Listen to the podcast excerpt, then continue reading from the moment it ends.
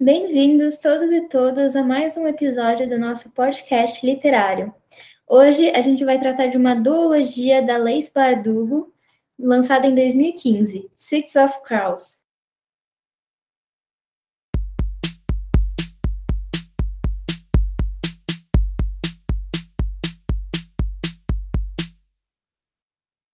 Para quem pula de paraquedas aqui não faz ideia do que está acontecendo, Six of Crows é uma duologia que acontece logo depois dos eventos da trilogia de Sombriossos, a qual nós vamos explorar mais daqui a pouco. E, curiosidade, ela ganhou uma adaptação cinematográfica da Netflix, mas, como eu falei, a gente vai trabalhar daqui a pouco com ela. É, Six of Crows, basicamente, ele conta a história de seis adolescentes, sim, adolescentes, o mais velho tem 18 anos, é, que são contratados para roubar uma droga muito perigosa em território vizinho, é, em território inimigo, desculpa. Então, é, esses adolescentes eles vão lá e eles têm que roubar essa droga com muito perigo, eles correm muito risco de ser presos. E além disso, eles são, não são jovens é, bem aceitos na sociedade, já que eles são pobres, segregados é, e sofrem todo tipo de preconceito que você pode imaginar. É, e basicamente é, é uma missão suicida, mas tem que ler para ver se vai dar certo. Então, esses personagens são o Kaz, ele é o líder. Ele tem um, um inimigo que é o Pekka Rollins, e é basicamente ele que planeja e junta o grupo. É, a outra personagem é a Inês, ela é muito importante na história porque ela mostra uma menina que foi sequestrada e vendida como escrava mas a família dela é, praticava acrobacia, então isso foi muito útil e ela virou espiã para esse grupo. Tem o Jasper, ele é muito, muito bom com arma. Ele chegou na cidade para trabalhar, para trabalhar não, para estudar numa universidade, mas ele é, virou viciado em cartas e acabou nesse meio. Tem a Nina, ela é uma grisha, que a Bruna vai explicar melhor depois.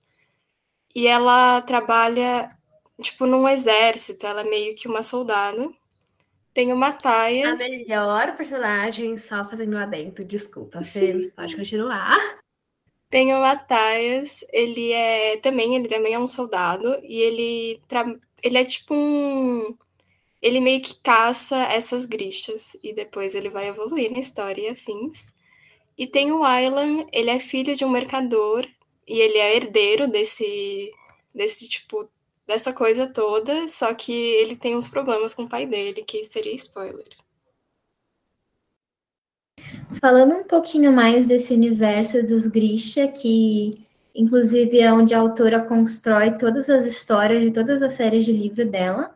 Ela, esse universo ficou apelidado de Grisha Verso, que nem outras séries literárias, por exemplo, é, não é bem uma série literária, mas o universo da Marvel chama MCU, o universo da Leis Bardugo é o Grisha Verso.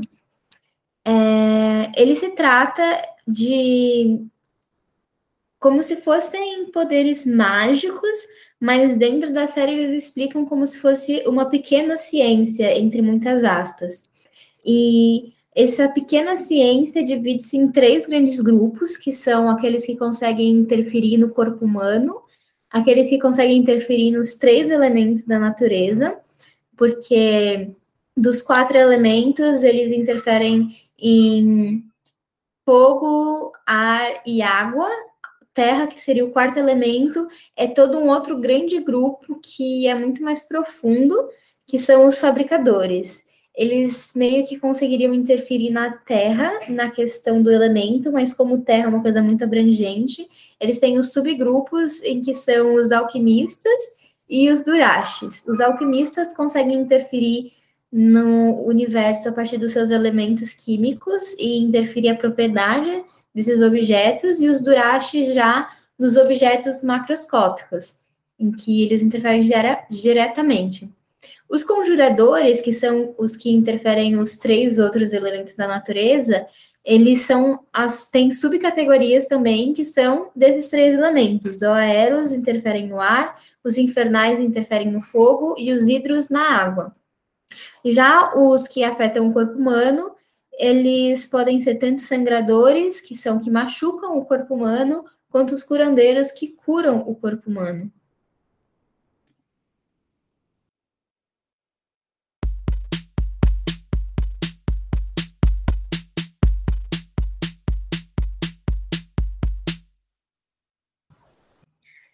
Bom, é, agora eu vou falar um pouco sobre como foi a adaptação dessa história toda para série cinematográfica. É, bom, a Netflix comprou os direitos autorais desses best-sellers e para adaptá-los a uma série em sua plataforma, né? E no final essa série acabou ficando com oito episódios e juntou as duas séries de sucesso dessa autora é, Sombriossos e Six of Crows, né? O responsável pelo roteiro foi Eric Heiserser e ele foi, também foi responsável pelo, por Bird Box, estreado pela Sandra Bullock. O produtor executivo é Sean Levy, o mesmo que adaptou, que fez Stranger Things. É, a autora também foi produtora executiva da série. E no final, a trama acabou ficando um pouco diferente de como acontecem nos livros. É, mas, então, vou falar um pouquinho sobre como acabou ficando a história em si. Bom, ela acontece em um mundo dividido por uma enorme barreira de escuridão, onde criaturas se alimentam de carne humana. É, nesse contexto, uma soldada é enviada para atravessar essa barreira e, durante esse percurso, ela descobre que possui um poder e que, com ele, ela pode unir esses dois países. Até aí, essa parte da série se trata só do enredo de Sombriossos, mas quando eles abrangem muito mais, tendo a participação dos personagens de Six of Crows na trama principal de Sombriossos. É, é, enfim, mas a, o foco da série é nessa personagem principal, que ao mesmo tempo em que ela tenta aprimorar esse poder, tem, ela tem que lidar com forças perigosas que conspiram contra a vida dela. É, os bandidos, ladrões, assassinos, civis estão em guerra. E agora é preciso mais do que magia para sobreviver nesse mundo caótico. Eu acho muito interessante quando eles passaram essa narrativa para Netflix, como eles conseguiram fazer um paralelo entre três histórias ao mesmo tempo.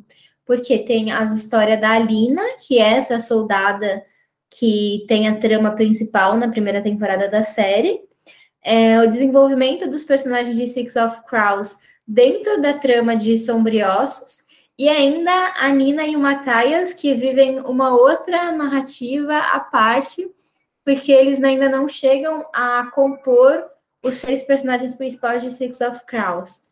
Então, na verdade, tem três histórias acontecendo ao mesmo tempo na série e elas fluem de uma forma muito boa. É, o único detalhe que teria que prestar maior atenção é se toda essa fluidez e, toda, e todos os efeitos especiais em que a Netflix investiu realmente condizem e são fiéis ao universo literário.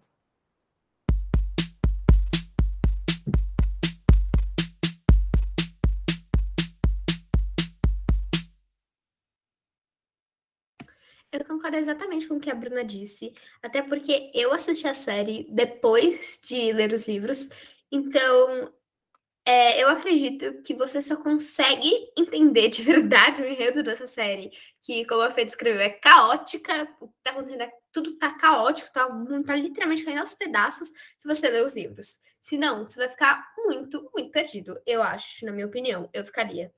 É, de qualquer modo, é, como eu li os livros antes, eu consegui é, perceber vários detalhes que essa série fez, com principalmente Sombriossos, que me deixou bem irritada, e eu acredito que tenha deixado todos os fãs dessa trilogia bem irritados.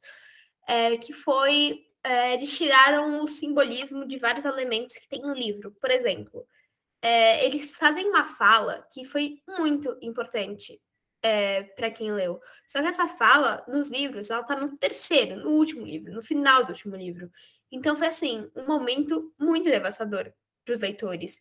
Só que daí, na série, eles colocaram em um, em um cenário, tipo, normal. É, eles. Um, era uma fala banal, como se algo, fosse algo normal, o que foi bem chato para os fãs. Não só isso, eles tiraram o significado de várias outras coisas, que foi ficou muito sem graça.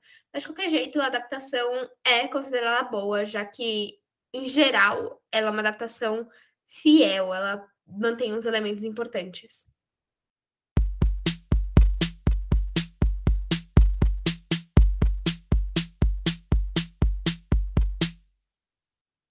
Mas agora, voltando para Six of Crows, que a gente saiu um pouco do, do, do, do foco principal, é, esse livro ficou muito famoso e muito comentado entre os jovens por causa da sua representatividade que ele traz, o que não é muito comum em livros de fantasia.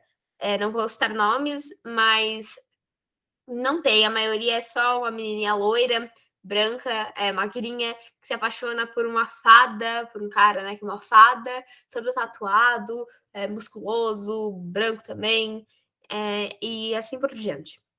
Mas enfim, basicamente, todos os personagens, 100% dos personagens principais, eles são compostos por trauma.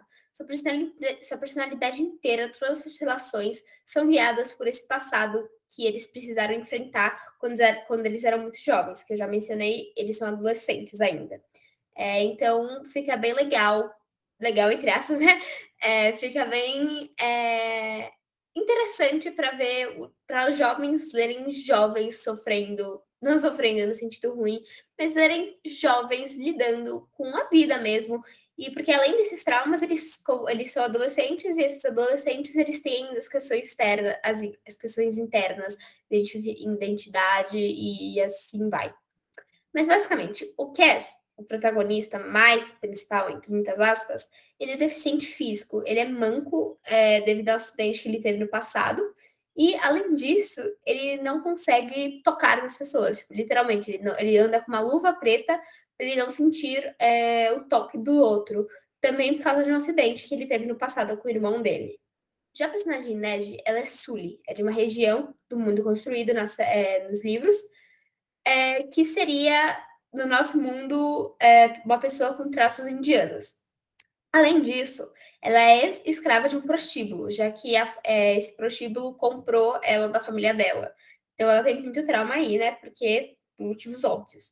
É, já a Nina, ela também trabalha compulsoriamente em um prostíbulo, é, só que eles não explicam direito como ela parou lá, mas ela não foi vendida.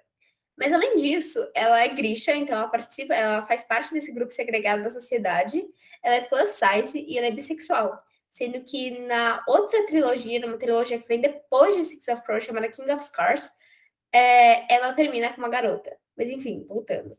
Nós, estamos, nós também temos o Jasper, que ele é negro, ele é um viciado em jogos, ele é bissexual também. E por fim, nós temos o Wylan, que ele é gay e ele foi deserdado pela família dele é, quando o pai descobriu que ele não seria apto para herdar toda a fortuna que ele tinha e herdar os negócios do pai. Nisso, o pai tenta matar, né? Ele leva duas pessoas para tentar o matar, só que ele não consegue. Esse menino foge de casa. Ele vai para a área pobre da cidade, só que ele era um menino muito rico. Então, aí tem todas as diferenças, ele demonstra bastante as desigualdades sociais. É, por fim, é, esses livros, né, por fim da minha análise, é, esses livros eles bastante, fazem, falam bastante sobre preconceito racial, luta contra uma droga destruidora, inclusão de pessoas tidas como diferentes em uma sociedade rígida. Agora, então, nós vamos para os spoilers, que é a parte que nós mais gostamos, que daí nós podemos conversar abertamente sobre o livro. Então, se você não leu o livro e quer ler o livro, cuidado com os spoilers. Mas, enfim, é um, uma coisa muito, muito polêmica é, para os leitores são, é a morte do Matthias, que é um personagem. É o Matthias, é, loirinho, a série. É, ninguém gosta dele, pouca gente gosta dele, eu não gosto dele. É, e ele morre. E basicamente eu acho que é, a Fê tinha comentado comigo mais cedo, mas é, esses livros eles acontecem muita tragédia, muita tragédia mesmo, não é Fê? Então, eu acho que, tipo, se, se ninguém morresse, é porque a gente fica muito apegado com os personagens, né? Uhum. Leitura, tipo, cada um tem a vida dele, os objetivos dele. E, tipo, se, se ninguém morresse, ia ficar uma história muito clichê, ia ficar uma história, tipo, muito não real, sabe? E assim, então alguém tinha que uhum. morrer. E foi o Matthias. E eu acho que entre os personagens, ele é o que tem menos importância, tipo, significado. Importância. É, ele não tem importância na história. Eu concordo. É, tipo, é, a única função dele nesses dois livros são ser o interesse romântico da Nina, que é muito importante essa personagem, é, e ajudar ela com algumas coisas, sabe? Mas poderia ser qualquer um deles. Eles só escolheram matar. A autora só escolheu matar literalmente para ele ter uma função lá. Não, e a morte é. deles foi muito simbólica, porque foi tipo, quem matou ele seria, pelo que eu entendi, né? Seria tipo uma versão do passado dele, que era um soldado, era tipo esse grupo dele, e foi um soldado desse grupo dele que matou ele. Então. Inclusive, eu acho que ele fazer parte desse grupo, clube, entidade, não sei. Mas eu acho que isso que dá um pouco esse interesse da, da autora colocar esse personagem, sabe? Porque tem todo aquele negócio de um amor proibido, que todo mundo gosta, sabe? Fica interessado para ver como que vai desenrolar. Porque o trabalho do Mataias literalmente era matar grixas. E a Nina era uma grixa. Então, uhum. tem todo aquele negócio meio enemies to lovers, que todo mundo ama, de primeiro nos odiamos, não podemos... Primeiro nos odiamos, não queremos saber, quando surge o interesse, ai, mas é um amor proibido, a gente não pode ficar junto, como a gente faz? Eu acho que isso dá muito interesse para as pessoas continuarem vendo onde que vai dar essa história. Eu acho que agora, para finalizar com chave de ouro, é, a gente descobriu que Six of Crows, né, essa duologia, que terminou com um final muito aberto, de verdade, até confuso de tão aberto esse final. Vai ganhar um terceiro livro, não tem previsão de lançamento, não tem. A autora acho que nem começou a escrever, porque ela está muito ocupada escrevendo a outra duologia dela, que ela acabou de lançar, que é a que eu comentei de King of Scars, e com a produção da série, que é uma das maiores séries da Netflix, então já foi renovada e já está lá fazendo o elenco, essas coisas. Então, eu acredito que vai demorar bastante tempo ainda para nós termos uma terceira temporada. E uma terceira, um terceiro livro, perdão. Mas é, as pessoas já podem salvar no Goodreads, que é uma plataforma de livros lá dos Estados Unidos, bem famosa lá. E é isso, espero que vocês tenham gostado e esperamos vocês no próximo episódio do Bookcast.